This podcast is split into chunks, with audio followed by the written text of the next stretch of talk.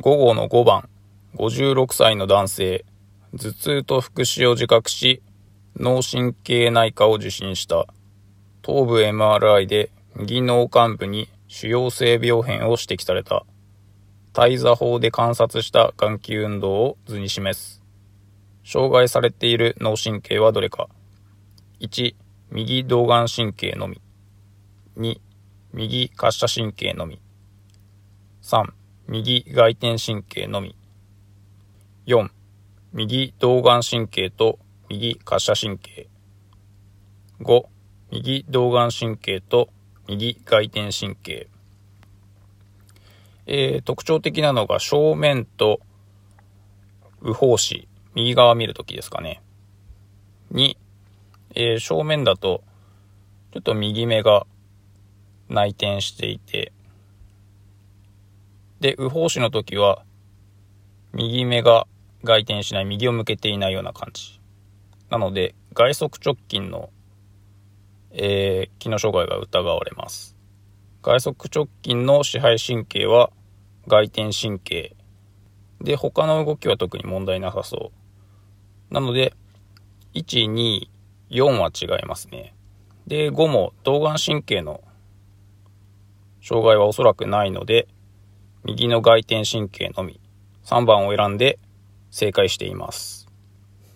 続いて6番、57歳の男性、脳出血による左肩麻痺、ブルンストローム法ステージ、下肢2、失礼、下肢3、左下体三頭筋の MAS は2、平行棒内歩行時に左下肢の小接地は見られず、内反旋足となる。また、左立脚中期に膝のロッキングを認める。そこで、ダブルクレンザック、過去ロット式、単価思想具を作成した。誤っているのはどれか。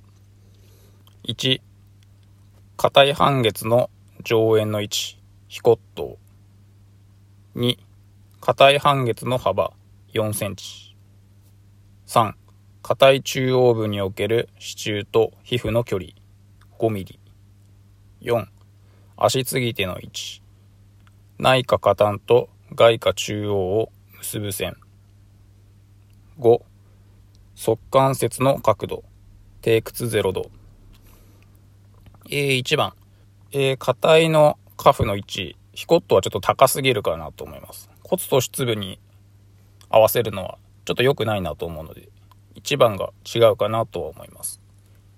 で、2番、3番ちょっとこれわからないですね。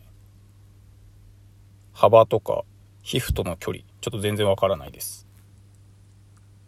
で、4番、これは速関節に合わせてあるので、えー、これはまあ間違ってはないかなと思います。